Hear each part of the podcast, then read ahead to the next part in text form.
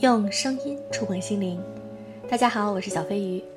虽然我们这个实录是付费节目，但是你可以通过看广告、收听广告来减免付费。那也希望大家能够多多支持我的电台。好，我们今天继续来录制一个身价过亿的女人从性侵到逆袭的全过程二。二十二岁是一个十分年轻的年纪，这种年轻是阅历、心境、智慧上的浅薄，伴随着一定的危险。并且二十二岁的我不认为自己十分年轻，因为接触了一段区别于校园的社会，我还认为自己很沧桑了。在二十二岁前，我零零碎碎的也有两三年的工作经验，也曾因为自己不懂得计划金钱而捉襟见肘，但整体来说，我还不曾经历真正意义上的被欺负。进入职场之后，我依然是狂妄的。若谁想要占我便宜，不管是上司让我跑腿买早餐，还是同事仗着先进公司让我帮他做事儿，我都会很生硬的直接拒绝。我是做销售，提业绩提成，不认为自己该做别人的丫鬟，凭什么被指使欺负？理论来讲，我真没错，直到现在我也这般认为。可人际关系、职位差异、先来后到，这其中的微妙，岂是靠一些理论就能够一概而论的？因为我的不圆滑。导致自己被排挤，我认为自己有权利去拒绝别人的要求。可那时我不明白的是，权利和权利是不一样的。每个人都有很多权利，可现实是在特定的一些情况下，你并不能行使所有权利，因为你手上的权利还不够。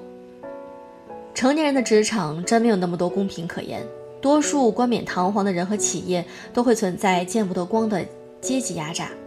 这些话必然会引起争议，属于现实和理论相碰撞后带来的矛盾。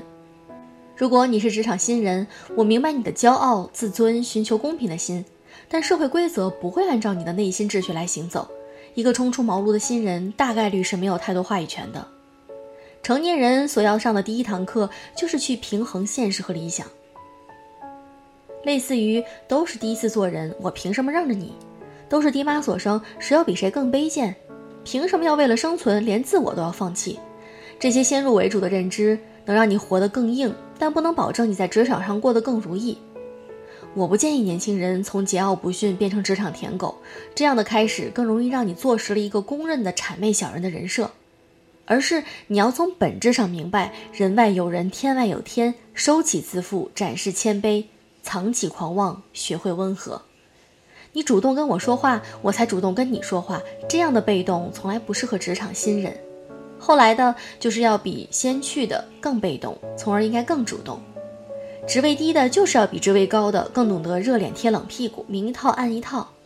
我不是教你学坏，而是人心不可估量，人性不可赌博。用最保险的社交方式，更利于你不被排挤、欺负、算计。能让人看出来的虚伪叫笑面虎。不能被别人看出来的虚伪叫和善、友好、真诚。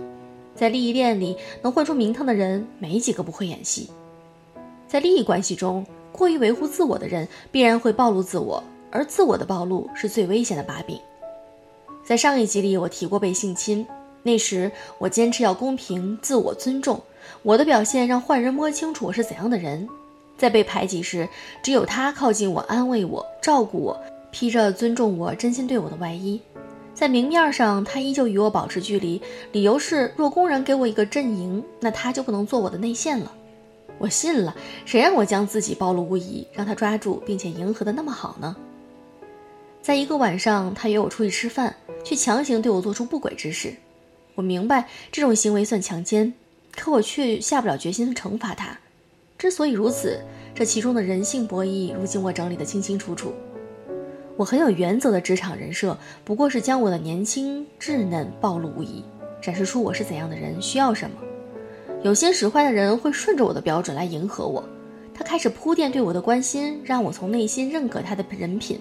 因此，在他做出坏事之后，才有狡辩的空间，以及令我动摇的依据。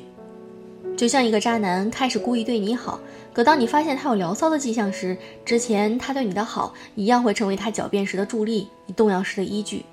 若那会儿不止有人想侵犯我，还有人想利用我的话，完全可以用同样的方式顺着我的自我来控制我，把我当枪、当炮灰、当跑腿儿。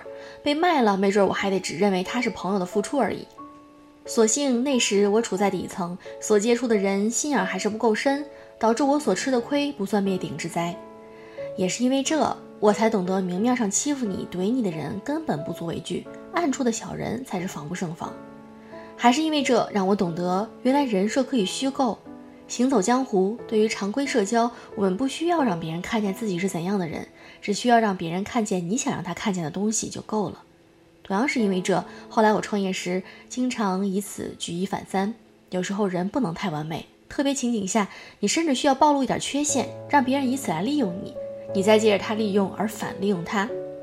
就像后来一件事儿，有个同行跟我抢一批服装。爆款这东西若几天内还不能快速拿下，那仿版都烂大街了。我故意放出消息，资金不够，暴露出自己的退役。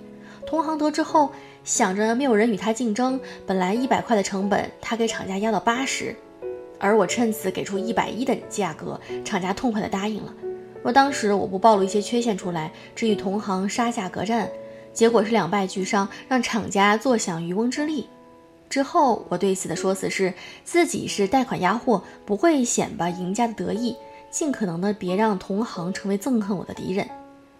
被性侵后，我意识到自己身上有很多问题，坏人本坏，这是我被害的第一理由，而不懂得识人、自保、保持危机感是第二个理由。不是没想过报警，但从现实角度出发，我的顾虑太多。现在有很多勇敢的姑娘都敢站出来发声。可那时年轻的我没有那么勇敢，尤其是在受挫之后，我依然担心别人怎么编排我被性侵这事儿，也担心传回老家被人知道，还担心会影响到我之后的婚姻关系。不过性侵当晚，我保留了遗留对方精液的纸巾作为证据，也暗暗用手机拍下了他欺负我的音频，以及在他走之前，我小心地拍了正脸，只是靠着本能留一手，以备不时之需。后来再去公司，他也不跟我保持表面的和谐了，和其他人一样远离我。我无数次想要报警惩罚他，可顾虑太多的我仍然做不了决定。也是因为他这个举动，我总结了一个经验：如果以后得罪了别人，一定别轻易翻脸，怎么也要有点迂回与安抚的步骤，不然对方鱼死网破的打回来，最终还需要自己去承担烂摊子。这次是他运气好，这是我实力和心境不济，所以在斗狠这件事上我输了。我灰头土脸，但也果断裸辞，想要抛却这些，重新开始，在哪里跌倒就从哪里爬起来。这句话我只信了一半儿。人是灵活的，有些坑不适合一直较劲儿。